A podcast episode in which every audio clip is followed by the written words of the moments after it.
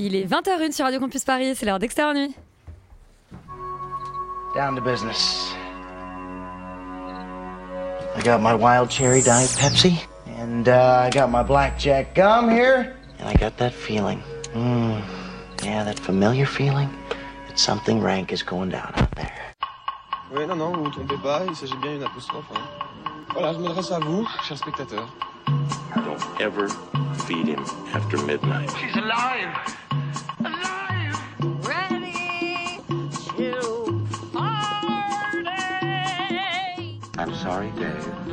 I'm afraid I can't do that. I'm a man? Well, nobody's perfect. Qu'est-ce que c'est C'est pas quoi faire. Les acteurs sont à l'aise dans leur personnage, l'équipe est bien soudée, les problèmes personnels ne comptent plus, le cinéma règne. Vers l'infini Ce soir, et comme trop souvent, l'équipe d'Extérieur a ingéré beaucoup de drogue avant de prendre l'antenne sur les ondes de Radio Campus Paris. C'est qu'il nous en fallait du courage en poudre pour affronter Crazy Bear, l'ours pété à la cocaïne de la comédie loufoque d'Elizabeth Banks. Presque autant que pour suivre les frasques des deux héroïnes éponymes de la semaine, Emily, l'auteur des Hauts du Hurlevent, à qui Frances O'Connor dresse le portrait sous kétamine, et Ouria, la danseuse au rêve du second long métrage de Moria Medour qui transtireront l'ecstasy. Ce soir encore, la photographe Nan Goldin combat le fléau des opiacés aux États-Unis dans le nouveau documentaire de Laura Poitras, Toute la beauté et le sang versé, récompensé d'un lion d'or à Venise. Et c'est carrément des acides qu'il nous faudra pour appréhender les scénarios relatifs au vol MH370, l'avion disparu en plein ciel, auquel Netflix consacre un documentaire. Si on parle vite, c'est qu'on est sous speed. Restez perchés, nuit, c'est parti.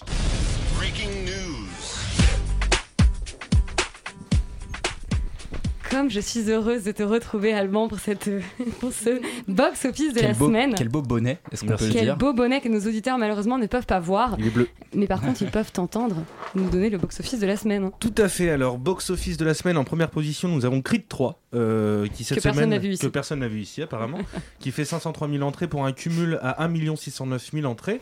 Et on a sur le- la deuxième position, la troisième position, deux nouveaux arrivants. Euh, le deuxième, Scream, qui fait 465 000 entrées. Et euh, dont on a parlé ici, et dont on a dit pas énormément de bien, il me semble. Et euh, le dernier sur le podium, c'est Mon Crime de Ozon, qui, fait, euh, qui cumule à 427 000 entrées, dont euh, l'avis d'extérieur nuit a été, je crois, plus ou moins mitigé euh, la semaine dernière lorsqu'on en a parlé. Ouais, gentiment mitigé, voire un peu négatif. À noter quand même que Creed, après le 3, ils vont faire un 4 et ils pensent même faire une série sur Amazon, donc on n'a pas terminé de. C'est le Michael B. Jordan Cinematic Universe, très bien, tant mieux pour lui. Tant mieux pour lui. Euh, le 14h de Paris, euh, Laurent, ça donne quoi? Eh bien, ça commence par euh, Sage Homme, que semble-t-il nous ne sommes pas ici parce que nous ne l'avons pas vu, et qui fait. Je crois que 600 Manon l'a vu. Ma- si, Manon l'a vu. Et nous Et dit avons bien. vu. Et ce qui fait 669 entrées, ce qui est franchement pas terrible pour une 23 copies, donc une moyenne de 29, ce qui est quand même une moyenne euh, pas dingo. Euh, il est suivi d'assez loin par Ouria, qui fait euh, 463 entrées, mais seulement pour 13 copies, donc une moyenne euh, nettement plus raisonnable de 36 euh, par copie, ce qui est pas mal. On vous en parle aujourd'hui dans Extérieur Nuit. Enfin, en troisième position, nous avons Emily, dont on vous parle également aujourd'hui euh, sur Extérieur Nuit, qui fait 441 entrées pour 16 copies, donc une moyenne pas top de 28. Les gens vont plus au cinéma, ce n'est plus les vacances. Euh, J'ai également envie de vous parler d'un film qui s'appelle Lointaine Andromède, euh, qui a l'air d'être un film euh, de science-fiction expérimental euh, excessivement chelou, avec des gens qui ont l'air de parler sur des images qui bougent. Ça a l'air très mystérieux. C'est tellement mystérieux d'ailleurs que nous n'avons pas vraiment le nombre d'entrées qui n'a pas été communiqué pour seulement une copie. Donc j'ai même pas en fait de vraie moyenne par copie à vous donner, mais peut-être que si vous aimez la science-fiction expérimentale, allez voir ce truc qui fait une heure au Saint-André des Arts, parce qu'en général, hein, c'est au Saint-André des Arts euh, qu'on voit ce genre de film. ce genre de film. Et euh, nous sommes peut-être la seule émission de cinéma qui ne reviendra pas sur les Oscars. Euh, voilà. Donc euh, je, vous, je vous, vous invite à aller vous renseigner sur Internet comme font euh, les gens normaux. Mais on peut juste peut-être dire que Everything Everywhere All at Once est ressorti en salle à l'occasion des Oscars et que si vous ne l'avez pas vu, ce film à rallonge et au titre très compliqué, euh, et bien vous pouvez le voir en salle, ce qui est peut-être le meilleur contexte pour découvrir le film. Et dire aussi qu'on est très triste pour Kate Blanchett, euh, Non, qui aurait tu dû es la très voir. triste pour Oui. Tu es très triste pour Kate Blanchett. Bon voilà, ça aurait été une couverture extrêmement subjective des Oscars. Euh, pourquoi on n'a pas le temps de vous parler des Oscars? Parce qu'on préfère de vous, vous parler d'ours qui ont pris beaucoup de cocaïne. Euh, on écoute la bande-annonce de Crazy Bear. Oh, Jesus. What is that?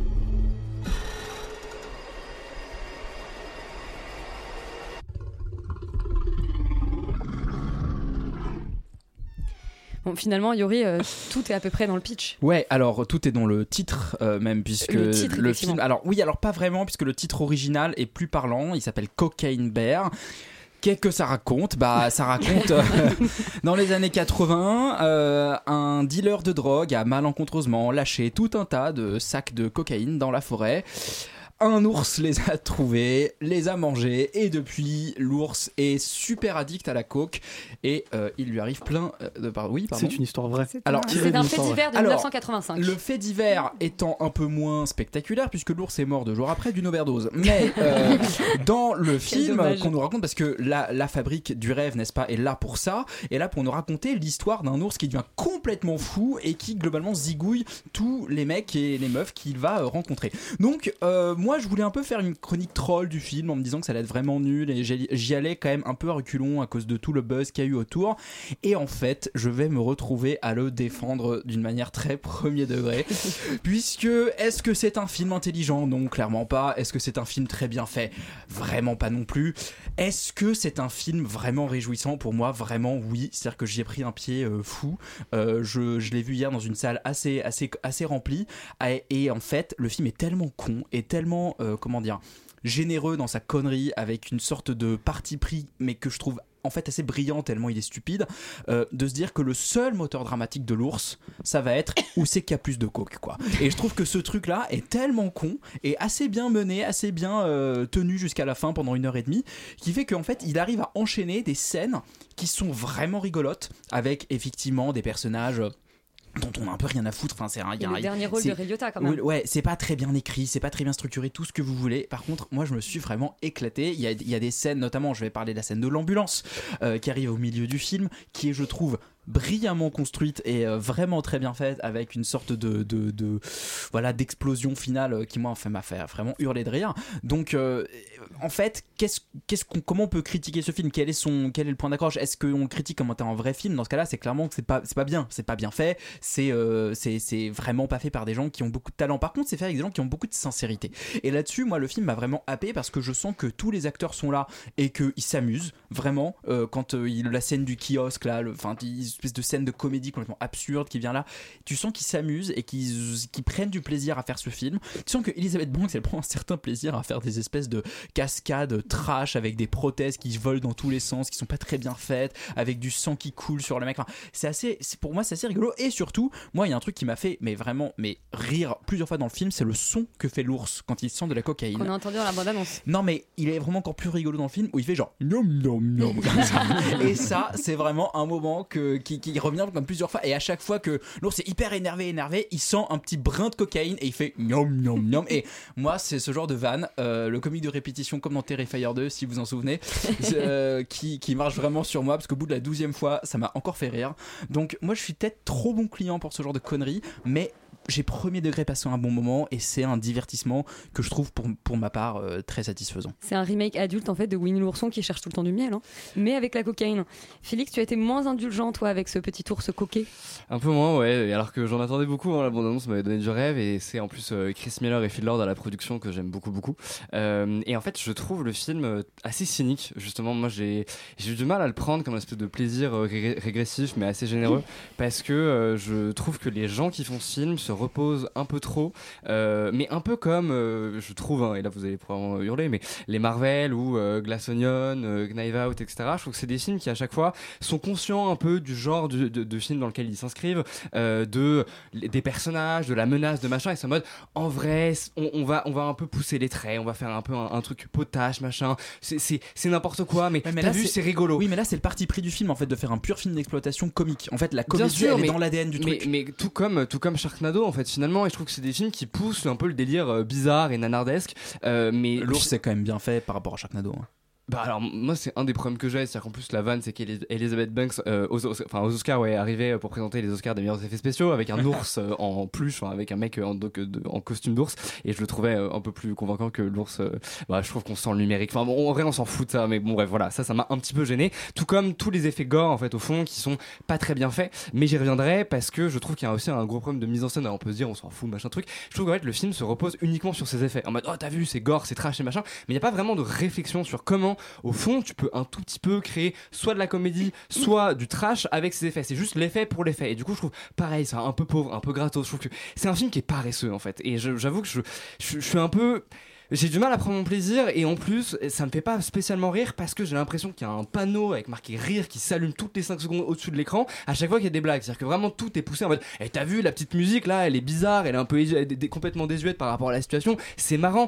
Bah euh, ça l'était peut-être il y a genre 10 ans mais entre temps j'ai quand même vu pas mal de films qui sont qui, enfin, qui utilisent ce genre de ressort comique et moi du coup ouais je suis passé complètement à côté. Euh, Le film dure 1h30 en vrai ça c'est cool parce que ça a le Mhm. mérite voilà de pas s'éterniser et de pas essayer de te raconter des histoires de personnages.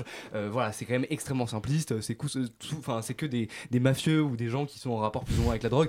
Ok pour le coup en vrai ça c'est assez marrant et c'est assez malin. Et Mais les, ouais je, et je les trouve- enfants qui prennent de la coke, est-ce que ça c'est pas un truc qui t'a fait rire? Pareil, c'est- genre, euh, ouais, je vais commencer mon film avec des gamins qui prennent de la coke. Je vois les scénaristes, euh, tu vois, se taper des barres là-dessus, ça m'énerve. Je trouve que en fait, le truc, c'est que c'est une fausse surprise. En fait, Mais t'as en fait, t'as complètement raison. Merci. Sauf que sur moi, moi j'ai complètement marché dans le projet. C'est-à-dire que c'est voilà. bien sûr, mais je pense que voilà, c'est deux, là deux où la c'est beauté la subjectivité Tu l'acceptes complètement, soit tu Mm. l'acceptes pas. Et moi, j'avoue que j'ai du, je vois les intentions, je vois les, les- le, le canevas. Oui, oui, bien sûr, Elisabeth. Je vois le, le canevas des scénaristes et j'ai du mal à vraiment être touché en fait par le film, et être rentré dedans et voilà, je suis passé à côté. Quel dommage. Euh, Manon, est-ce que toi, tu, tu es rentré dans le trip de cet ours? Bah moi je crois que je me situe un peu entre Yuri et Félix où euh, moi j'ai été une énorme victime du marketing sur ce film je l'avoue Euh, parce que vraiment en tant qu'amatrice de comédie américaine bien conne J'ai eu très peur quand j'ai entendu le séant. mais- non, juste de comédie américaine conne. Euh, euh, voilà, moi j'étais dedans, mais le problème du film, en fait, c'est que c'est un film qui repose uniquement euh, sur son concept. En fait, ils ont limite le film s'est auto-proclamé culte avant même d'être vu. Ouais, Enfin, c'est très, c'est très bizarre. Enfin, en fait, voilà, tout, tout était sur le concept et toute la hype a été créée là-dessus. Et en fait, euh, bah, du coup, les risques de déception sont assez grands. Et moi, ça a été un peu, ça a été une déception, même si j'ai pas envie de descendre ce film non plus, parce que je trouve ça quand même, enfin, je trouve que c'est un bon divertissement. Franchement, moi, j'ai été divertie. Et c'est quand même super couillu de la part d'Elizabeth Banks de faire ça euh, après avoir fait un flop avec euh, Charlie's Angel et tout. Donc euh, voilà, je, je- je salue le projet. Après, le problème, c'est qu'il c'est que le positionnement est hyper mauvais sur ce film. En fait, il a été, euh, moi, je trouve, vendu comme une énorme comédie, ce qu'il n'est pas vraiment, parce qu'il y a assez peu, je trouve, de bonnes blagues et elles sont toutes euh, dans la bande-annonce. Euh, en fait, c'est un nanar, mais qui s'assume pas vraiment comme un nanar. Enfin, je sais pas, c'est un peu. Moi, j'aurais aimé qu'elle aille plus loin, que ce soit encore plus con, que ce soit encore plus méchant, que ce soit encore plus drôle. Et je trouve que voilà, c'est un peu trop dans la retenue. Après, les, pense que les amateurs de gore en ont quand même pour leur argent parce que franchement. euh, Mais il y a un amour comme ça du, du- de la vraie prothèse euh, Ouais. qui pendouille. Enfin, c'est assez sympa. ouais, ouais. quoi. Tu sens qu'elle a voulu, enfin c'est mal fait, mais c'est fait exprès quoi. Je pense qu'elle voilà, elle voulait pousser ce truc euh, complètement euh, au- à son paroxysme. En fait, elle prend son ours et cette histoire assez au final. Enfin, elle l'a beaucoup dit en promo, mais elle dit qu'elle elle a vraiment été triste pour ce, ce- ce- ce vrai ours et que ce soit un dommage comme ça collatéral du, du, du- du trafic de drogue. Et du coup, en fait, elle voit ça comme un, elle a, elle a fait son film comme un film de revanche pas vraiment un film de, de gag. Et du coup, voilà, c'est un peu, moi je trouve ça un peu bancal. Je trouve que l'ours est super bien fait, mais le reste des effets spéciaux sont assez chum. Donc en fait, voilà, tout le long, t'es un peu là, qu'est-ce que je regarde? Je, je ne sais pas. Euh, sinon, moi j'étais super contente euh, de voir Ray Liotta, mais je trouve qu'à l'inverse de ce que tu disais, Yuri, moi j'ai l'impression qu'il a pas l'air content d'être là du tout. Mais enfin, je sais pas, je il pense- a pas l'air de prendre son pied. euh. J'ai vraiment pas l'impression qu'il a assez de muscles pour avoir l'air d'avoir Oui, quelque chose y a plus rien ouais, qui se passe sur son visage, je sais pas. Et, Enfin, paix à son âme, hein, pardon, mais oui. Mais je sais pas, il ouais, il j'ai pas trouvé qu'il avait l'air de s'amuser, ni même les acteurs d'ailleurs, j'ai pas trouvé qu'ils avaient l'air de beaucoup euh, s'amuser. Et, euh, et en fait, moi, j'aurais juste aimé voir ces gens en mode Man versus Wild. Et en fait, elle a créé plein. C'est un, peu, enfin, une espèce d'empilement de plein d'histoires. Le début, c'est hyper. euh, elle sort les rames pour essayer d'introduire, voilà, tout le monde qui arrive dans cette forêt. Je sais pas, le scénario, il est pas, il est vraiment pas terrible. Moi, j'aurais juste aimé voir tous ces gens contre l'ours et terminer pas des histoires de drogue, pas des histoires de famille et tout. voilà. Donc un peu une occasion manquée pour moi. Laurent, toi, tu es le spectateur idéal pour ce genre de divertissement. Je ne dirais pas pourquoi. Bah euh, moi, euh, tu me parles d'un ours qui prend de la cocaïne et qui pète des gueules, évidemment, je suis chaud. Euh, je, je ne vis que pour ça. En fait, euh, en fait, c'est marrant parce que je pense que t'as assez, enfin, je, je suis- je suis assez d'accord avec toi. C'est un film qui est assez bizarre parce que, en fait, c'est un slasher comique. C'est-à-dire que c'est une espèce de slasher avec un animal, comme on- bon, qui est un truc assez traditionnel finalement, euh, mais qui en fait le fait pour, tu vois, avec des visées de comédie. Et donc du coup, bah bon, euh, faut que ça fasse marrer les gens de voir des membres en plastique qui bougent avec du sang et des trucs comme ça. Euh, c'est donc fait un peu pour un pour un type de spectateur, je dirais, euh, particulier, qui aime un peu ce côté euh, euh, absurde, un peu nanardesque du truc. Euh, mais du coup, ça, fait une, ça en fait une espèce de nanar volontaire avec des budgets de vrais films. Et donc, du coup, il y a, il y, a un- y a un positionnement, en effet, qui est un peu étrange. Un nanar peut-il qui- être volontaire d'ailleurs hein, C'est quand même une vraie question. Bah, enfin, il y a- Bah, en tout cas, il y, a des- ça- il y a des nanars volontaires. Enfin, c'est une un catégorie côté, en soi. oui, mais- il y a un côté, c'est un peu Robert Rodriguez le. il en y a- il y gros, a- je il y a- pense la il y a- référence. il y a des- il y a des catégories en soi de nanar volontaires, ça existe. enfin, Machete. Euh, Machete, notamment, Hobo with a Shotgun, on peut citer de l'homme au Mars venu de Mars, enfin il y en a plein, mais euh, le truc c'est que. euh, le truc, c'est que le, le, le, film, en fait, est une espèce de de- d'anti-dent de la mer, en fait, presque. C'est-à-dire que c'est un peu débile. T'as- plutôt que d'essayer de construire un film autour de cette menace et autour de ce truc, essayer de construire des personnages, essayer de faire tout ça, en fait, non, on s'en cogne, on fait vraiment au plus simple. Il y a un ours, il vient, il vient péter des gueules, et voilà, basta. Et en fait, c'est pas tout à fait suffisant. Je trouve que c'est assez, euh, euh, je trouve que c'est assez paresseux. En réalité, je suis assez d'accord. La réalité, c'est que le film est pas très bien, c'est pas très bien fait, c'est pas de bonne facture. Euh, Il y a beaucoup trop de personnages, c'est le bordel. On sent que c'est écrit un peu n'importe comment, qu'il y a quelques bonnes scènes, il y a quelques bons moments. Il y a vraiment des moments qui moi m'ont fait beaucoup rire, et c'est pour ça que je sauverais le film, parce que je trouve que c'est un film qui fonctionne en tant que comédie. Euh, et donc, euh, ce qu'on demande à une comédie, c'est d'être drôle, et moi, ça me fait rire, donc du coup, je suis content. Mais en réalité, c'est pas un film terrible, quoi. C'est pas un film terrible, et c'est pas un film qui s'est suffisamment pris la tête, je pense, pour être vraiment un, un- un film de très bonne qualité.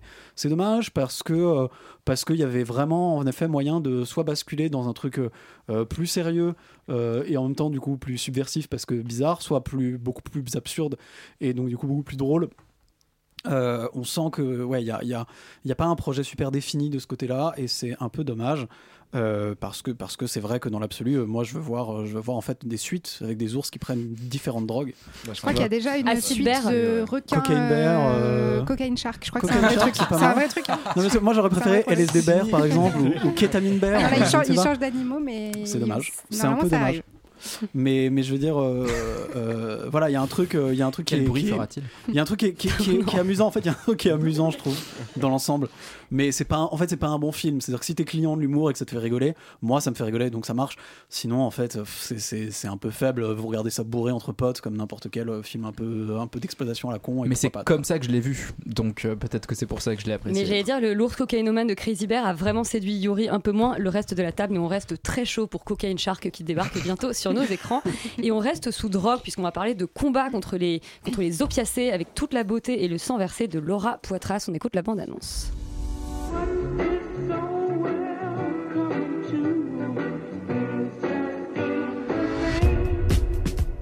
Photography is like a flash of euphoria and it gave me a voice. Once I started sharing the work, it was really heavy resistance. Bon, on passe sans transition d'un nanar euh, à la, le Lion d'Or à la Mostra de Venise, euh, Romane. Ouais, mais sur à peu près les mêmes thèmes, puisque effectivement, euh, ça raconte euh, alors deux choses à la fois, c'est-à-dire que d'un côté, euh, c'est un documentaire qui raconte le combat activiste de Nan Goldin euh, aujourd'hui, donc contre la famille des Sacklers, qui est donc en fait une famille qui euh, s'est fait de l'argent sur des millions de morts, puisque, enfin sur un million et demi de, de morts pendant la crise en fait euh, d'opioïdes qu'ils ont euh, démocratisé et en fait euh, ils- en tout en sachant les risques euh, que ça pouvait euh, donner. Euh, et de l'autre côté le documentaire raconte le parcours personnel euh, de Nan Goldin euh, un peu ce qu'il a amené là euh, aujourd'hui. Donc on retrace à la fois l'histoire de ses photos et euh, l'histoire d'aujourd'hui de Nan Goldin qui elle est euh, maintenant. Euh, moi c'est un documentaire qui m'a complètement fasciné en fait que j'ai trouvé euh, à la fois très malin et très fort. D'abord super fort parce que euh, je trouve qu'on peut arriver dans la salle euh, en ayant une connaissance de Nan Goldin, de ses photographies, etc. Et on en apprend, on apprend quand même énormément en fait sur euh, qui elle était, sur qui elle est, euh, parce que le documentaire nous montre quand même Nan Goldin sous un angle en fait complètement différent de ce qu'on a pu voir aujourd'hui, et parce qu'elle va nous livrer des choses extrêmement intimes qui font qu'on la revisite en fait en tant que personnalité. Donc déjà en tant que documentaire qui veut faire le portrait d'une voilà d'une personnalité, je trouve que c'est déjà c'est réussi puisque voilà, me l'a fait redécouvrir complètement. Ensuite, je trouve que le film est hyper malin parce que, comme je disais, ça raconte deux choses à la fois et que je trouve qu'il arrive à mêler ces deux histoires et surtout deux temporalités en fait qui sont euh, complètement opposées puisqu'on a le passé de Nan Goldin et le présent. Et il arrive à nous faire euh, mêler ces deux trucs en une seule temporalité euh, puisque on va avoir des infos sur l'enfance de Nan Goldin, sur ses débuts de la photographie, etc. Mais aussi sur aujourd'hui qui elle est en tant que photographe reconnue, comment elle, comment elle gère son activisme, son engagement, etc. politique. Et en fait, on nous fait vite comprendre que tout ça, c'est relié. Euh, son activisme, son art, l'intime, le politique. Et c'est pour moi ce que raconte vraiment euh, toute la beauté et le sang versé, c'est que euh, l'intimité, l'intime est complètement politique. Et déjà, ça, c'est quelque chose, bon, à la fois, je suis d'accord avec, avec ça, mais en plus, qui est, je trouve, est hyper bien démontré dans le film. Et un autre parti pris que j'aime beaucoup dans, dans ce film, c'est que on redécouvre en fait ces photos. C'est-à-dire qu'il y a des espèces d'interrogatoires qui sont faits par la, la réalisatrice sur Nan Goldin, enfin Anne Goldin. Mais en fait, on la voit pas nous raconter ces choses. C'est-à-dire qu'on a des espèces de slides, un peu de, photos euh, euh, avec sa voix, et on pourrait croire que du coup, on perd en émotion de pas voir euh, Nan Goldin nous raconter des choses sur sa sœur, toutes les tragédies qu'elle a vécues. En fait, en, c'est encore mieux. C'est-à-dire de voir euh, ces photos, c'est encore plus émouvant parce que d'une part, tout a déjà été capturé en émotion dans ces photos, mais en plus, c'est décuplé par le fait que on a ces histoires complètement dingues qu'elle nous raconte. Donc ça, c'est un peu jouissif aussi pour les personnes qui connaissent et qui aiment les photographies de Nan Goldin, c'est que ce documentaire offre, en plus d'être un très bel objet cinématographique, ça offre, je trouve, euh, énormément de- d'explications un peu euh, exclusives en fait sur certaines photos qu'on n'avait pas forcément, notamment sur des personnages iconiques. C'est-à-dire qu'il y a des personnages qui reviennent souvent dans les photos de Nan Goldin qu'on connaît pas bien en fait. C'est-à-dire qu'elle a jamais euh, vraiment trop parlé sur eux. Et là, ça, agit en fait vraiment comme des personnages secondaires du film, comme s'ils étaient présents, qu'ils étaient encore en vie pour la plupart, etc. Et enfin voilà, je en cite deux notamment qui sont qu'on a envie, on a presque envie de voir un film sur elles, qui sont Sharon et Cookie. Euh, voilà, c'est que des personnalités un peu, euh, un peu loufoques, euh, un peu dingues, hyper complexes et qu'on arrive à ressentir juste par une explication et une photo, ce qui est assez ouf.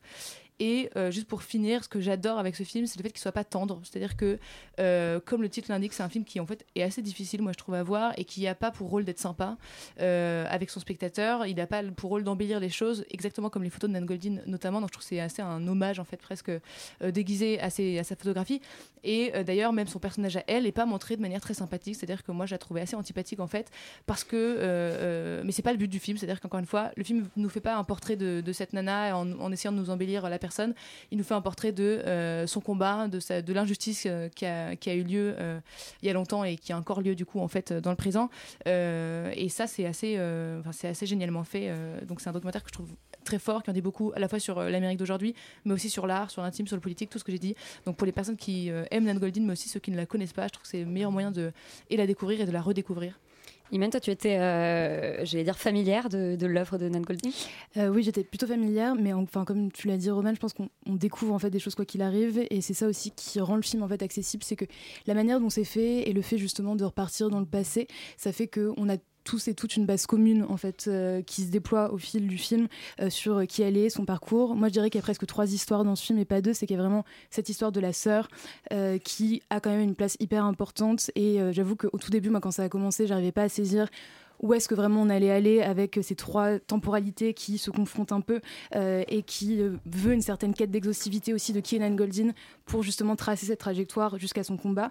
Euh, tu as cité l'intime politique et je pense que c'est vraiment inhérent au film et inhérent à son art puisque c'est une des premières personnes à avoir démocratisé justement le fait euh, de faire de l'art sur sa vie, sur ses amis, sur son parcours et du coup ce film en fait parle en effet de la crise de PC mais parle aussi de la crise du sida. On comprend en fait qu'elle a perdu énormément de gens, euh, que euh, c'est un peu un miracle aussi qu'elle soit encore en vie parce qu'elle-même était aussi toxicomane, elle été TDS. Enfin, il y a une vie qui est extrêmement chargée et qui fait que bah, c'est hyper, euh, c'est hyper intéressant à, voir et que bah, encore une fois, ça nous rajoute plein de petites pièces pour comprendre justement cette fin.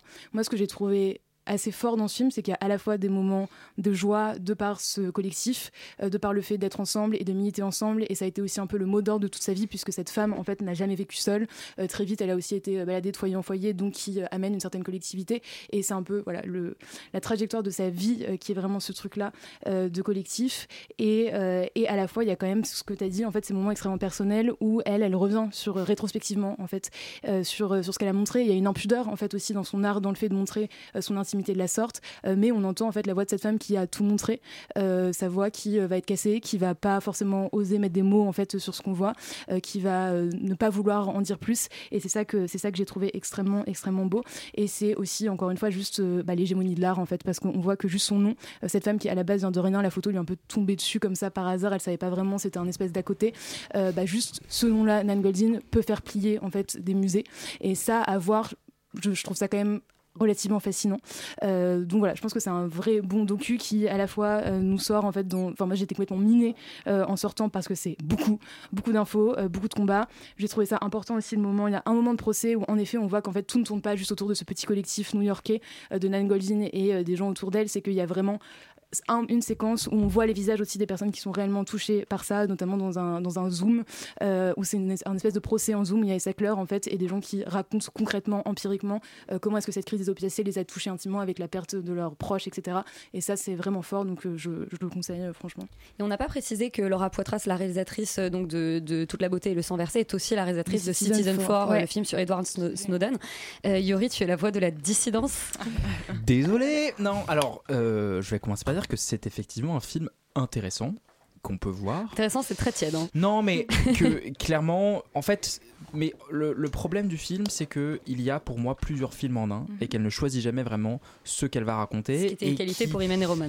Et qui- ouais, mais en fait, qui moi m'a dérangé parce que, et enfin pour moi, émane un peu du film une sorte euh, euh, d'impression de confort, euh, vraiment dans le sens où Laura Poitras ne filme en fait que des gens qui lui ressemblent, euh, qui sont des gens artistes new-yorkais d'une classe socio-professionnelle plutôt aisée, et du coup les, tous les intérieurs qu'on voit, tout- les, tous les décors qu'on voit, bah, c'est des musées, c'est des musées new-yorkais, c'est euh, le Guggenheim, c'est le Met, ce sont des appartements très bourgeois. Les gens qu'on voit, qu'on va interviewer sont des, sont des, sont des designers, sont des artistes, ce qui n'est pas un défaut en soi, mais ce qui limite quand même pour moi beaucoup euh, la portée universelle justement du film et son côté euh, en fait vraiment politique. Parce que pour moi, il y a un côté où, où, où, effectivement toute l'histoire de Nan Goldin, toutes ces photos, c'est très intéressant. C'est un film à part. Et puis il y a le film sur la crise des opiacés qu'elle ne traite pour moi pas du tout, ou alors pas du tout de manière convaincante à mon sens, parce qu'on ne saisit pas, sauf dans cette séquence de procès, comme tu l'as dit, l'ampleur euh, de, des, corps en fait qui ont été meurtris vraiment par cette crise-là, et, euh, et qui est toujours en cours, enfin qui est quand même un scandale sanitaire hyper énervé. Et quand on quand on quand on connaît un peu le truc, je trouve que le survoler comme elle le fait, euh, pour moi, est un peu dommage et un peu paresseux. Et c'est pour ça que je parle de confort, parce qu'en fait, il suffit de, en fait, oui, mettre une caméra sur Nan Golding, lui faire raconter des trucs sur ses photos, c'est c'est fa- je dis pas que c'est facile dans, mais c'est c'est un peu le le, le, le- degré enfin le premier degré quoi de, de, l'analyse de- de sa vie. Et, euh, et en fait son activisme moi qui ne se confine presque que au musée je trouve qu'il y a un truc aussi de, de fascination euh, envers tout ce qu'elle fait absolument tout, même son activisme.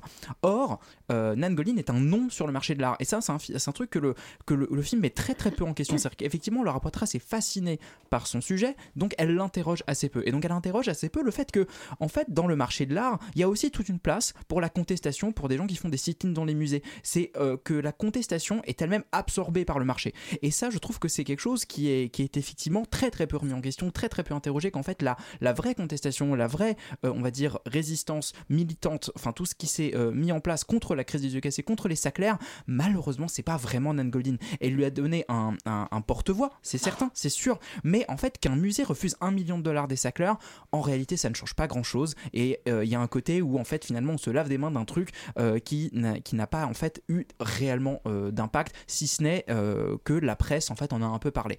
Et en ce sens-là, et encore une fois, la presse en a parlé parce que c'était déjà euh, dans les dans l'air du temps euh, médiatique, en fait, qu'il y a eu, il y a commencé à y avoir en fait la révélation de ce scandale. Donc, pour moi, le film manque un peu euh, sa cible de ce point de vue-là. Et, euh, et- et effectivement, un très beau film sur Nan Goldin, c'est certain, sur tout ce qu'elle représente, sur tout ce qu'elle a fait, sur tout sur l'intime de politique, je suis d'accord. Un très mauvais film, malheureusement, sur la crise des opiacés, et en fait, il aurait mérité autre chose. J'allais dire la crise des opiacés, il y a la série Dopsic euh, qui parle exactement de ce sujet-là euh, et qui est disponible sur Disney. Tu voulais rajouter quelque chose, Romain Bah, juste dire que du coup là où je suis, enfin en fait je suis d'accord avec ce que tu dis, mais pour moi c'est pas un défaut parce que euh, le film justement te montre pas à quel- que Nat Goldin a révolutionné, enfin euh, a résolu cette crise des opiacés du tout. Je trouve qu'au contraire ça te montre Elle- à quel point. elle est un peu fascinée par elle, comme il y a un côté un peu glorieux dans ce qu'elle fait. C'est un peu. Bah, je te dis, moi, je la trouve super antipathique dans le film, donc pas du, enfin, j'ai pas du tout l'impression qu'elle est. euh, je trouve qu'au contraire, par contre, euh, c'est- sa notoriété dont elle se sert, qu'elle utilise, etc. pour rendre un. C'est même pas en fait, c'est rendre un hommage à toutes les victimes, et c'est ça qu'elle veut. D'ailleurs, c'est ça qu'elle dit depuis le début, et c'est pour ça que finalement, oui, ça ne change rien, ils sont toujours morts, etc. Mais le fait que les, les musées refusent ce million, c'est juste un, un espèce de truc symbolique qui fait que à la fin du film, en tout cas, moi, j'étais complètement soulagée parce que je me disais, c'est vrai que cette injustice, on en, on en a pas du tout parlé, et ils ont les et la, la famille Sackler qui écoute les témoignages, ça c'est vraiment le truc le plus important. Oui, oui, bien sûr. Je spoil un peu, mais qui écoute les témoignages de, de victimes ou de gens qui ont été, euh, euh, enfin qui étaient, qui entouraient les victimes, etc. C'est un truc qui, euh, qui, est, qui est symbolique encore une fois de juste euh, remettre euh, la culpabilité euh, sur les gens qui la méritent, etc. Euh, mais ça ne veut pas dire que la crise a été euh, résolue du tout. Et je trouve que le film raconte pas ça non plus. Mais en non, fait. mais en fait, elle rentre très très peu dans le détail de ce que c'est que la crise des opiacés. Elle est en mode genre, il y a les Sackler, ils sont méchants et globalement ils ont fait un truc. Et t'es là, ah oui, mais enfin, c'est ça que je veux voir. euh, si, tu, si tu me racontes ça, raconte-moi ça. Et, et- et c'est juste que je trouve que du coup, les deux films ne se rencontrent jamais, à mon sens. De toute façon, il faudra plus qu'un film pour résoudre la crise des opiacés. Mais en attendant, on vous Mais- encourage à aller voir toute la beauté et le sang versé de Laura Poitras. Et euh, on va maintenant s'intéresser au deuxième long métrage de euh, Mounia Medour après Papicha. Cette fois-ci, c'est Ouria.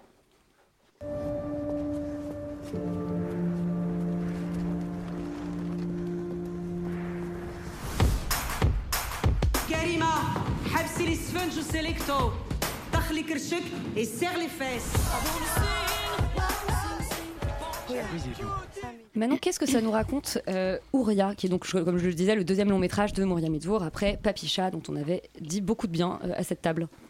Euh, donc c'est l'histoire d'Auria qui est une danseuse qui est fille d'une prof de danse. Euh, la journée, elle est aussi euh, femme de ménage dans un hôtel et elle fait aussi des paris pour, ouais, pour tout à fait illégaux, pour gagner un peu d'argent. Sauf qu'un soir, elle va se faire agresser par un mec contre qui elle a perdu un pari et elle va donc ses, ses rêves de ballerine s'envolent parce qu'elle se casse une cheville. Euh, elle va petit à petit se reconstruire dans un centre en fait de rééducation euh, auprès de femmes à qui elle va enseigner la danse contemporaine. Euh, donc c'est oui le deuxième euh, long métrage de, de Mounia Mezour. Moi aussi j'avais beaucoup aimé Papicha qui était un bon euh, premier film, mais là en fait euh, Elle retrouve Lina Coudry d'ailleurs. elle retrouve Lina Coudry, mais c'est-à-dire qu'elle retrouve exactement le même film. Enfin, vraiment, les ficelles scénaristiques sont exactement les mêmes, sauf qu'elle a transposé euh, de, de- de- de- du monde de la mode euh, au monde de, de la danse. Mais c'est exactement la même histoire de reconstruction par l'art, etc. Enfin, vraiment, il y a une mort un peu choquante presque au même endroit. Enfin, c'est vraiment le, le- le même film. quoi. Euh, donc, euh, donc voilà, moi j'ai trouvé ça très décevant, euh, très paresseux. Euh, dans Papicha, il y avait euh, bah, déjà donc un, le- le- le- un certain choc de ce qui arrive et en plus des héroïnes avec beaucoup d'énergie, tout ça qui portait quand même vraiment le film. Là, il y a le, choc de son agression, il arrive dès le début et ce que j'ai pas dit dans le résumé, c'est qu'en fait, traumatisée par cette agression, Elle devient, voilà, elle devient mutique. Donc en fait, l'énergie, elle est vraiment pas la même quand on a une héroïne qui ne parle plus. Euh, j'ai trouvé d'ailleurs ce postulat un chouïa bancal parce que elle se fait agresser certes, mais bon, on parle d'une cheville cassée, je sais pas, de là à perdre la, la parole. Moi, il y avait des fois où j'avais C'est symbolique, euh, non, mais j'avais l'impression de voir genre Marion Cotillard dans De rouillé d'os qui a plus de jambes quoi, tellement elle en fait. Il y a une scène où elle se, elle se traîne par terre. euh, c'est une cheville cassée quoi. Donc euh, bref, On est tous passés Moi, par là, quoi. voilà, il y a un postulat de base horreur. qui, moi, me, voilà, j'ai, je mets C'est un le traumatisme peu- de l'agression peut-être. Oui, mais je sais pas, il y a un truc qui ne. Qui- qui- qui a- que t'achètes pas en ouais, tant que voilà, postulat narratif. Qui, tient pas, qui, de, de base, qui je trouve ne, ne- tient pas. Euh, et puis en plus, euh, bon, elle a pas de chance, c'est un concours de circonstances, mais il y a vraiment une double sensation de déjà vu, c'est que c'est exactement le même film que encore aussi de Cédric Clapiche. Sauf que Cédric Clapiche, c'était vraiment juste sur la reconstruction de, de- son héroïne. Il, a- il mettait un peu d'humour, c'était un peu léger et tout. Euh, là, en fait, elle veut aussi transposer son film avec un contexte politique qui est très lourd et, et en faire voilà, un, film engagé sur l'émancipation des femmes. Mais en fait, ça fait juste un film qui est assez lourd et un peu trop euh, démonstratif, je trouve. Euh, Il y a certaines scènes qui sont suresthétisées aussi. J'ai pas compris pourquoi. euh, quand tu vois le propos du film, je pense aussi que c'est parce qu'elle n'a. J'ai lu qu'elle n'a pas pu tourner tout son film à Alger et qu'il y a des scènes qui sont tournées à Marseille. Et du coup, peut-être, je sais pas.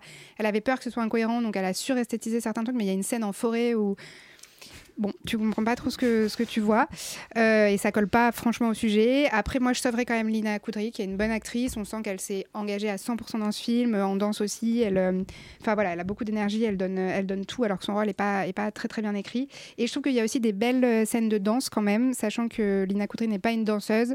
Euh, je pense qu'elle a dû composer avec, donc c'est beaucoup de plans très serrés, tout ça. Mais la scène de fin, moi, je l'ai trouvée euh, assez jolie. Voilà.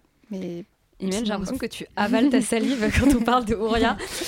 Euh, C'était compliqué. Enfin, je, je pense que c'est vraiment le mot. Euh, bah, je, je suis d'accord en fait avec tout ce que tu as dit. C'est que moi, je n'ai pas acheté du tout euh, narrativement parce qu'elle raconte déjà Papicha. J'avais du mal. Je trouvais qu'il y avait quand même certains poncifs et facilités scénaristiques pour un peu choquer le spectateur, même si je pense qu'elle a quand même collé à une certaine réalité. Or là, elle a juste repris la même thématique, tricoté au- autour, en surfant sur la notoriété en fait de Lina Koudry qui est actuelle et qui n'était pas forcément pour Papicha parce qu'elle est complètement bankable. Et euh, c'est un film qui est quand même coproduit par Danny Boone et Alexandre Mathiussi. Enfin, ça n'a aucun sens, moi je trouve.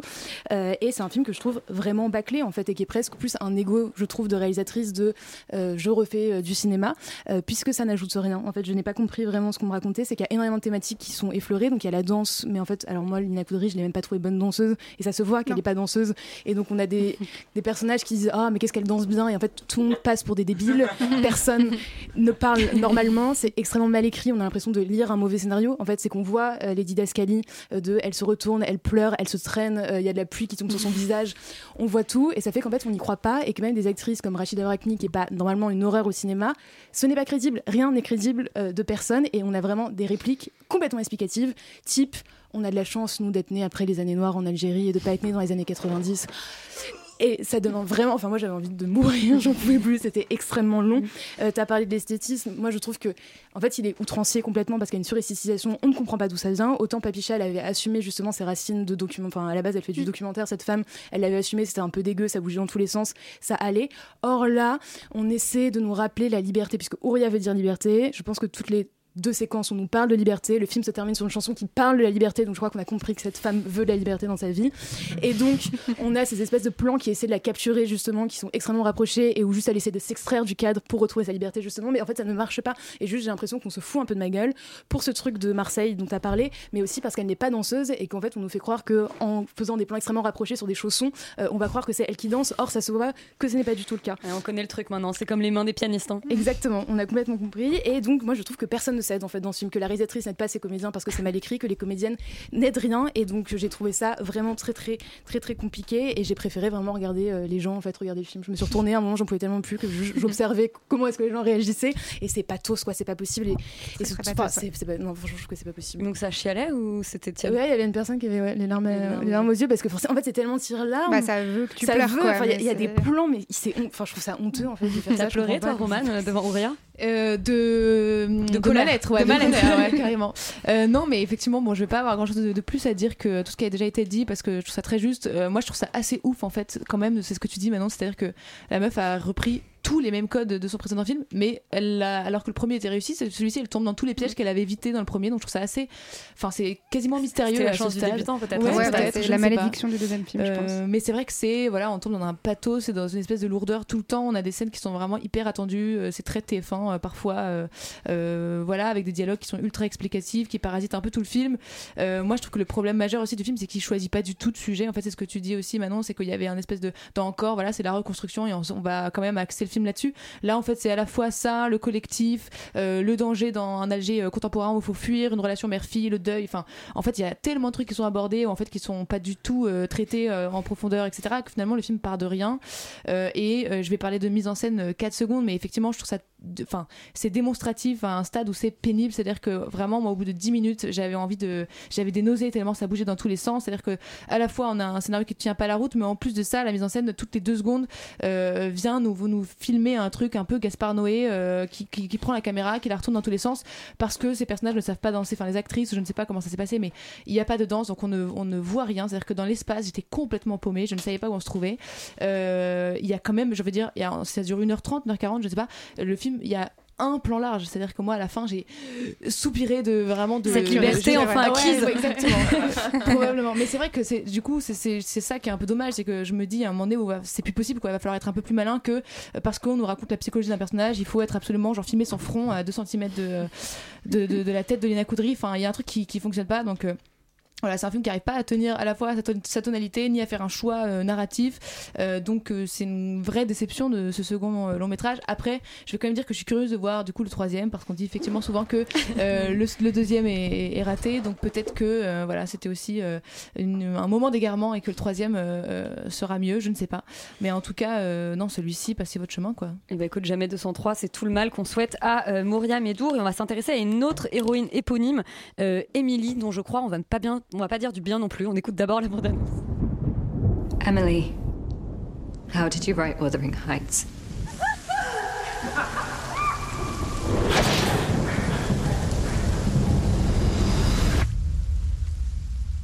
Shall we begin?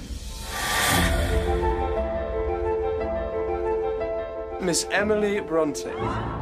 Alors, Miss Émilie Bronté, j'ai l'impression qu'elle est en train de danser dans des champs de pâquerettes quand j'écoute la bande annonce.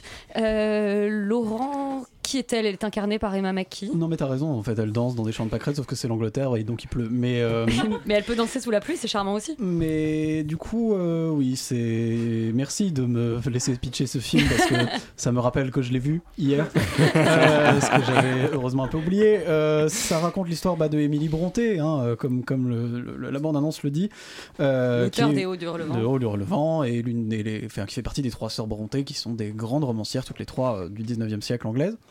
Et, euh, et qui euh, et donc du coup cette, cette, cette jeune femme qui est un personnage un peu étrange et ça raconte plus ou moins sa vie euh, et, notamment en grande partie sa relation en tout cas sa relation supposée avec un, un pasteur euh, local euh, qui est euh, jeune et fringant.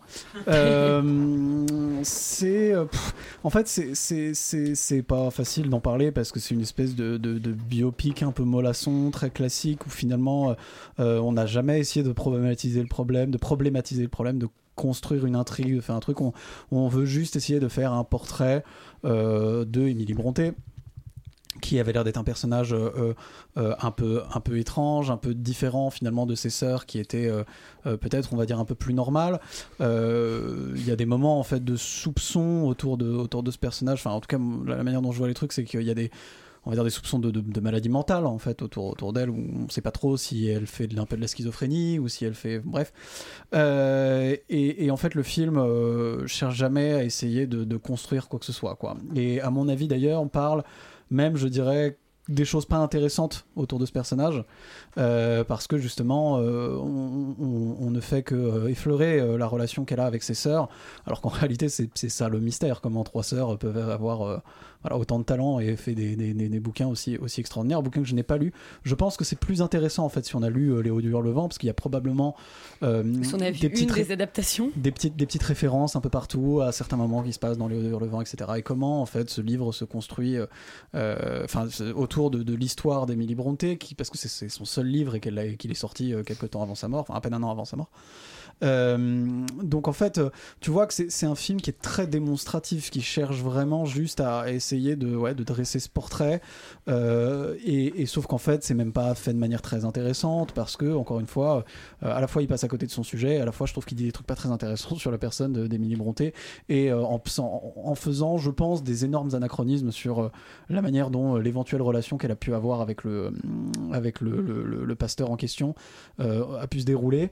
Donc bon, je, en fait j'ai un peu de mal à comprendre l'intérêt. La- Emma Mackey fait une très belle performance. Je trouve que les acteurs jouent bien. Euh, dans le fond, euh, euh, c'est pas une catastrophe absolue. On n'a pas fait strictement n'importe quoi, mais tu vois qu'il y a un peu une volonté de faire un film genre film à Oscar. autour de, autour de personnages un peu historiques et honnêtement ça n'a à peu près aucun intérêt quoi donc, donc je vois pas pourquoi est-ce qu'on irait voir ça Félix, pourquoi tu as été le voir, toi, Émilie?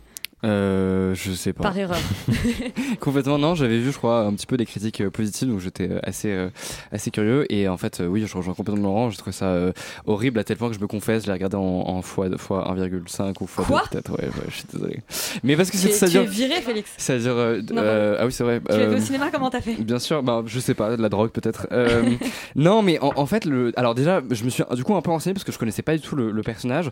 Euh, je crois que quasiment tout est fictionnel. En fait, elle a jamais eu vraiment de- d'histoire d'amour et justement, au contraire, ça qui est assez passionnant et je me dis waouh, comment on a pu rater à ce moment-là le, le le biopic, enfin le biopic du coup, euh, j'ai fait des guillemets mais on a la radio, euh, c'est que justement elle a jamais eu vraiment de mec, enfin je crois que il y avait un espèce de, de, de- de misère entre guillemets un peu autour de ça. Et pourtant elle, elle a écrit probablement genre une des, enfin moi j'ai pas lu mais considéré comme une des plus grandes histoires d'amour euh, voilà de, de euh, enfin en termes de roman. Et du coup je trouve que c'est hyper intéressant justement ce personnage qui n'a fait que observer et qui n'a peut-être pas forcément justement Vécu, euh, ouais. vécu. Euh, et en fait là visiblement le- la réalisatrice veut quelque part en mélangeant du coup euh, un peu de ce que j'ai compris hein, de mes lectures euh, voilà sur, sur le net en mélangeant un petit peu des, des, des bouts justement de son roman avec euh, sa, sa vie parce qu'on a très peu d'écrits et de, de, de, témoignages en fait de, voilà, de, son vécu lui donner quelque part un peu l'histoire d'amour qu'elle n'a jamais eu. Je trouve ça assez dégueulasse en fait en vrai enfin très bizarre parce que du coup ça rend pas forcément hommage à la complexité quelque part de ce personnage mais du coup aussi potentiellement le, le pouvoir de fascination qu'elle peut exercer. Enfin je trouve qu'en fait on transforme ce personnage en un personnage extrêmement banal de fiction entre autres aussi, et tu l'as très bien souligné, parce que le film n'arrête pas d'employer des motifs scénaristiques euh, très classiques, on a déjà vu, qui sont même par moments des clichés de, le, voilà, de comédie un peu romantique. euh, un peu voilà, euh, potache, euh, on y va à fond, sortez les violons, etc. etc. Je, je, je vois pas l'intérêt, c'est-à-dire que c'est vraiment un film profondément daté qui peut potentiellement avoir un intérêt que si on est un adolescent émo qui fantasme un peu ce genre d'histoire, voilà, grosso modo. Mais, mais vraiment, je, trouve ce film d'une banalité confondante et même d'un point de vue de mise en scène, c'est-à-dire que c'est voilà très moche, je trouve, euh, assez mal filmé. Et les seuls moments où euh, on sent que la réalisatrice a un petit peu compris qu'il faut quand même écrire des, scènes qui se portent à être filmées, en tout cas qui peuvent être relativement visuelles, c'est d'une symbolique mais, monstrueuse avec une lourdeur mais, abyssale euh, où ça donne une espèce de scène où elle met un masque et d'un coup elle commence à, parler euh, comme sa mère qui est morte, je ne sais pas quoi, et tout le monde se met à pleurer. Et toi, non, en fait, euh, elle est juste très bizarre. Pourquoi vous êtes ému Ça n'a- aucune cohérence. Enfin bref, voilà, grosso modo, je trouve que c'est vraiment un gros raté. Effectivement, Emma Mackey s'en sort plutôt bien, mais j'ai envie de dire, elle a rien à prouver. J'aimerais bien la voir dans autre chose et qu'elle fasse des bons choix de carrière pour euh, potentiellement réellement euh, voilà, nous montrer toute sa palette euh, de, de, euh, qui, à mon avis, euh, est. plus large que ça. et- ouais. Mais on encourage peut-être les adolescents émo à plutôt euh, lire les hauts de relevant. euh, je pense que ça pourrait leur plaire. Euh, Alban, est-ce que tu rejoins tes camarades sur Emily Une purge Ouais. Une purge, j'irai pas jusque-là. Je rejoins mes camarades dans leur analyse, à la fois ce qu'a dit Laurent et à la fois ce qu'a dit Félix, enfin comment a complété Félix. Après, j'ai pas envie. Le problème, c'est que moi, j'ai pas forcément envie de taper sur ce film. Donc, je vais essayer. Je vais pas Pourquoi le sauver parce que j'ai pas passé un. Non, j'ai pas passé un, un- un si mauvais moment que ça. C'est-à-dire qu'effectivement, si on aime Léo de Hurlevent, si on aime l'histoire euh, des sœurs Brontë, le film n'a aucun intérêt. C'est-à-dire que effectivement, toute l'histoire est, est- est- est tirée d'une fiction. Enfin, c'est inventé. Elle a pas eu d'histoire d'amour comme tu l'as dit, Félix. Donc, effectivement, si on est fan des romans et qu'on essaie d'en apprendre un petit peu plus sur euh, sur l'histoire ou sur la vie de- d'Emily Brontë, c'est très décevant. Et à la fois, si on aime le cinéma ou, ou si on aime les histoires bien écrites, eh ben on n'y trouve pas notre compte non plus. Simplement, comme tu l'as dit aussi, Félix, c'est un mélo. Et moi, parfois, certaines scènes du film, euh, j'ai été pris par certaines scènes du film. Pas, pas nécessairement la scène avec le masque qui est catastrophique. Où- et en plus, c'est une des scènes qui arrive au début du film et on se demande vraiment. qui pseudo-fantastique. Ah ouais, c'est. Mais vraiment, en plus, il y a du vent, il y a de la musique, les gens, enfin, les gens pleurent. une- Tu te dis, mais qu'est-ce qui se passe? J'ai fait arrêter le film à ce moment-là. Mais tu es, tu es un professionnel, donc t'es allé au bout? Ouais, mais je en plus, je l'ai vu en. C'est le moment où je l'ai passé en x2, Voilà, moi. non je l'ai pas mis en x2, justement.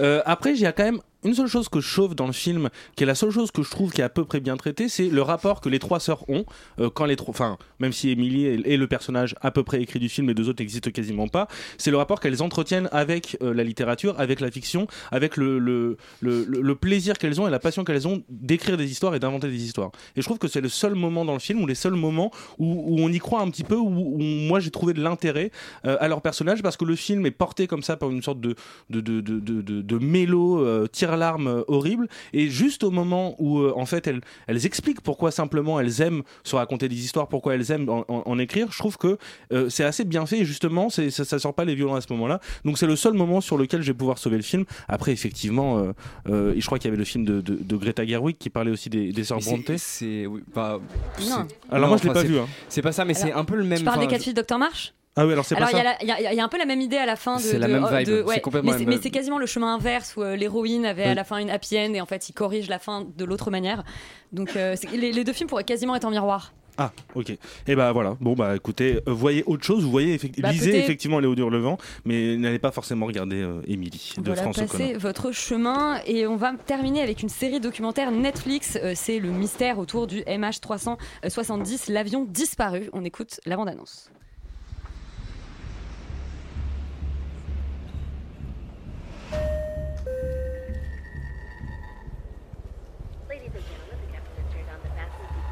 Planes go up, planes go down. What planes don't do Déjà, Valentin et Rita, je suis absolument ravie que vous soyez venus euh, à la radio seulement pour parler de ce On documentaire. venu que pour ça, habillé pareil. Euh, oui, c'est vrai, c'est vrai. Jean, euh, col roulé noir, c'est un peu étrange. Vous avez viré dans le complotisme après avoir vu ce documentaire, peut-être. Non, pas complotisme, mais juste les signes juste s'alignent, c'est un peu troublant, c'est tout. Voilà. Je ne dirais- on peut poser la question en tout cas, on peut euh, émettre une On théorie. va la laisser en suspens. Euh, du, coup- du coup, je, je sais pas s'il faut bien préciser l'affaire. Enfin, effectivement, le- c'est un documentaire Netflix britannique euh, qui parle de- du crash du Malaysia Airlines, en tout cas du Enfin, le supposé crash supposé. Voilà, et encore une fois, il y a des guillemets que vous ne voyez Que vous pas. ne voyez pas.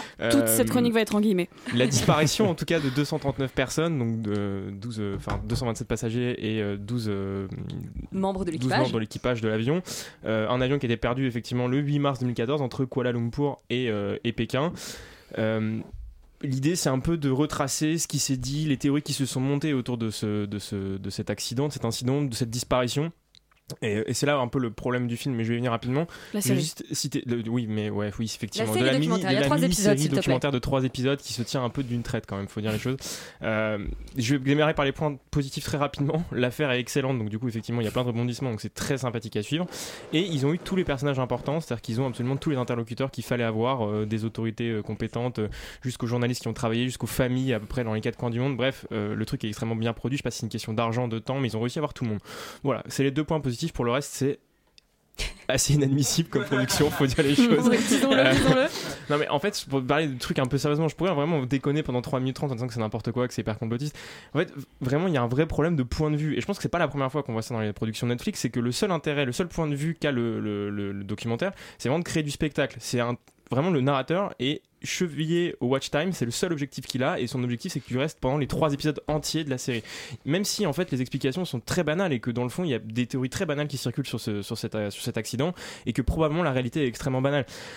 Donc du coup, il y a plein de conséquences euh, dans, dans, dans ça en termes de narration, c'est que tu as une mise en scène qui est toujours pleine d'effets, c'est-à-dire qu'il se pose jamais sur une narration, il y a toujours une voix off, plus autre chose, plus des reconstitutions, plus des espèces de plans de coupe hyper bizarres pris au bord de la mer d'un air un peu lyrique. Et les photos des étrange. victimes. Tout le temps, plein de Mm. trucs à l'écran et c'est insupportable. Enfin, il y a une espèce de truc hyper boulimique de vouloir présenter tout le temps de l'info et tout le temps du contexte et de la mise en scène en permanence. C'est un peu bizarre.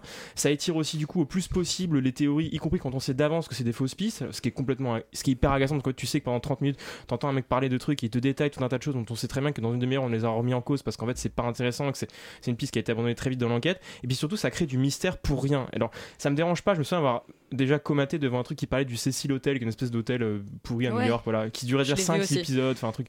Beaucoup trop long. hein. Voilà, beaucoup trop long. Et il faisait déjà ce truc de créer du mystère. Qu'en fait, foncièrement, c'est assez banal comme histoire, encore une fois. En tout cas, les, les théories sont assez banales. Ça me dérange pas pour un truc un peu paranormal. Mais là, on parle quand même d'une d'un truc qui a fait disparaître 230 personnes. Mais il y a beaucoup de gens qui sont endeuillés. Enfin, ça a créé des tensions géopolitiques énormes. Enfin, c'est un truc un peu sérieux. Et du coup, ça m'embête qu'on soit dans une espèce dont le, le seul horizon scénaristique de, de- de documentaire, c'est d'équilibrer les points de vue, d'équilibrer les théories en disant, bah, il y a des gens qui pensent ça. Donc, il y a des ingénieurs très sérieux qui ont travaillé sur la question, qui pensent qu'il y a eu un crash et qu'on a retrouvé des pièces. Et puis, il y a une journaliste qui a posé des questions, qui d'ailleurs, la meuf est un peu présentée comme dans la meuf du monde, alors qu'en fait, en pratique, c'est plus compliqué. Bah, je me suis un Hmm. peu renseigné. Bon, bon il faudrait, fallait peut-être pas angler là-dessus. Bon, bref, peu importe. Et du coup, il y a une meuf qui pense ça, et donc du coup, on va mettre au même niveau les recherches internationales sur le sujet et la meuf qui pense ça. Et du coup, c'est très problématique euh, Et celui qui politiquement. pense que c'est les Russes parce qu'il y avait trois Russes à bord. Lui, Oui, voilà, mais lui, j'en parle même pas parce que Ouais, ils sont descendus dans la soute et ils ont piloté depuis la soute l'avion. Bref, peu importe. Euh, parce que lui, il est un peu décrit dans le doc. Déjà, il- déjà dans le doc, ils disent qu'il est un peu fou, alors que la journaliste française, on finit quand même en disant, bah elle, euh, pour le coup, c'est une journaliste sérieuse, ce qui est embêtant. Elle a l'air sérieuse quand tu regardes le Oui, non, mais elle peut se tromper, c'est juste, c'est une meuf en fait, ça le problème. Donc, du coup, euh, bah, politiquement, c'est embêtant, c'est très cynique. euh, et en fait, je trouve quand même, le, le point final du documentaire, c'est qu'en fait, ça rend pas du tout hommage aux victimes, ça rend pas du tout hommage au tragique de l'événement, et ça pose aucune question, aucune problématisation politique, géopolitique, technique sur l'accident. C'est très compliqué. Rita, t'as trouvé ça compliqué toi aussi ce petit documentaire sur euh, le MH370 Euh, compliqué à apprécier, oui. Euh, disons que déjà, c'est, c'est, je pense que pour moi, ça va rentrer dans les canons euh, du documentaire Netflix. C'est une mini-série en trois épisodes qui aurait pu être un film si un monteur s'était approché, enfin, vraiment penché dessus. C'est un genre vraiment codifié en lui-même. On attend les témoignages de Zozo un peu allumés et obsédés par leur sujet. Ils sont vraiment allés chercher une dame en Floride qui juste a vu un crash et a dit I want to get involved. et Attends, qui... attends, attends, mon préféré c'est le mec qui parcourt toutes les plages du monde pour ramasser des Bah débris. voilà, et puis elle dit Pendant que, en fait, elle dit que, que son, son travail dans la vie perso a fait que euh, elle a les yeux très développés et que du coup elle peut vérifier sur les satellites. Enfin, moi franchement là j'ai commencé à décrocher, ça faisait déjà 10-15 minutes qu'on était dedans. Et donc pour continuer sur les poncifs de ce genre, on a euh, des pauses larmoyantes où le, le documentariste pose pas de questions et du coup il y a un silence et, et les témoins ou les familles de victimes commencent à pleurer. On a un gros budget de prod et du coup on a des reconstitutions et des animations et des avions qui volent et euh, des faux pilotes qui, euh, qui en fait euh, quand on a la théorie du pilote, bah, du coup il y a un mec qui est filmé de dos, on voit pas trop son visage, qui joue le pilote qui pète un câble et décide de se suicider avec tout le monde. On a le côté quasi conspirationniste, un peu comme dans euh, bah, tous les autres docus, hein, où euh, on sait pas trop qui a caché quoi et que peut-être maybe it's a government thing. Et genre tout le monde est un peu suspicieux, on dirait que d'un coup on est avec la CIA et puis le FBI, enfin c'est un peu n'importe quoi euh, et ça tourne très vite en dérision. Mais honnêtement, j'ai passé un très bon moment parce que, le souci c'est que je suis pas encore assez essoufflée de ce genre, j'en ai pas assez vu. Donc, donc malgré moi, je suis embarquée un peu comme ce que tu disais, Valentin, où les trois épisodes, c'est pas si long que ça. Et c'est bien le problème, c'est que c'est du contenu euh, au sens le plus euh, industriel du terme, et ça n'a aucune déontologie, ni journalistique, ni documentariste, ni même de responsabilité quelconque qu'une personne pourrait avoir face à un public en nourrissant ça, en disant que c'est un documentaire avec des faits réels, alors que je pense sincèrement, et il suffit d'un coup de internet, même pas sur des sites si fiables que ça pour que les gens décrient déjà le documentaire en disant que c'est quand même vachement compl- complotiste. Et, hum, et le côté conspiration comme ça c'est très vite dangereux surtout quand on a une audience comme celle de Netflix qui en plus a beaucoup mis en avant, en avant le documentaire euh, sur sa page d'accueil ces derniers jours. Donc euh, en fait évidemment c'est une hum, une affaire assez dingue pour que ça soit intéressant à regarder. Et moi, je la connaissais pas du tout. Je savais juste qu'en 2014, c'était le bordel chez Malaysia Airlines et qu'ils avaient eu deux crashs. Ce qui me fait juste me dire que je ne prendrai jamais cette compagnie. Et au-delà de refaire de la mauvaise com pour cette pauvre compagnie et nous montrer des archives très voyeuristes et vachement malsaines avec des gens qui crient, qui pleurent au moment où ils a- on leur annonce que Ouais, leur famille est peut-être morte, peut-être pas, on verra. Euh, je garderai de ce documentaire simplement les, bah, le fait que c'est divertissant malgré tout et c'est dangereux le fait que ça m'ait diverti, je pense, et le fait qu'il y ait les représentants et le premier ministre malais qui arrivent pour faire ses conférences de presse et au début c'est dans des toutes petites salles avec un pauvre PowerPoint derrière et petit à petit c'est dans genre des espaces de d'énormes palais avec des trucs royaux dessus et un PowerPoint avec des logos, c'est vraiment génial. Enfin, voilà. Félix, est-ce que tu veux ajouter quelque chose ou le compte de, de ce documentaire est bon? Pff, euh, bah, en fait, euh, je c'est pas un documentaire. J'aimerais bien qu'on arrête de dire documentaire et documentariste parce que c'est pas vrai. C'est genre un trait de Twitter à tout péter. Euh, et c'est ça, c'est bien ça le C'est problème. c'est Squeezie que- qui a fait le film. Mais en vrai, à la limite, que ce, soit, raison, que ça soit complotiste, etc. En vrai, je m'en fous. C'est-à-dire que j'ai vu des trucs, euh, bah, euh, notamment sur QAnon, etc. Il Ça était pré- vachement bien, ce ça- documentaire ça- sur QAnon. Voilà, ça présentait des théories complètement folles. Euh, C'est pas un problème. Le problème, c'est qu'on te balance des trucs de fou. hein. La, la- la meuf qui voit littéralement l'avion un peu sur Google Maps et d'un coup elle disparaît du récit. Mais attends, mais vous avez potentiellement une preuve et pourquoi vous me le mettez là? Et en fait, elle revient trois épisodes après et finalement elle sert à rien. Et c'est que des trucs comme ça où t'as des mecs fous furieux qui te balancent des trucs de, de- de dingue et on va jamais les creuser. On va jamais creuser réellement les informations. On va jamais essayer de recouper un petit peu les choses. Il n'y a aucun travail justement de, de journaliste en fait au fond euh, là-dedans, c'est juste du fait pour du fait pour du fait. Et voilà, ça n'a ça strictement aucun intérêt si ce n'est effectivement euh, maintenir un tout petit peu une dose de dopamine euh, que, qui qui est Et un nous peu faire venir à l'émission. Et nous faire venir à Mais ce qui l'émission. est déjà très important et on se demande pourquoi on a programmé ça, mais finalement il fallait Pour en parler. Voilà, c'était pour vous, c'était très important de parler de ce documentaire. Nuit, c'est déjà terminé. On remercie Suzanne d'avoir réalisé. On vous dit à la semaine prochaine. Et puis vous restez sur Radio Campus Paris puisque maintenant c'est tout foutre en air. Bonne soirée. What did I tell you? 88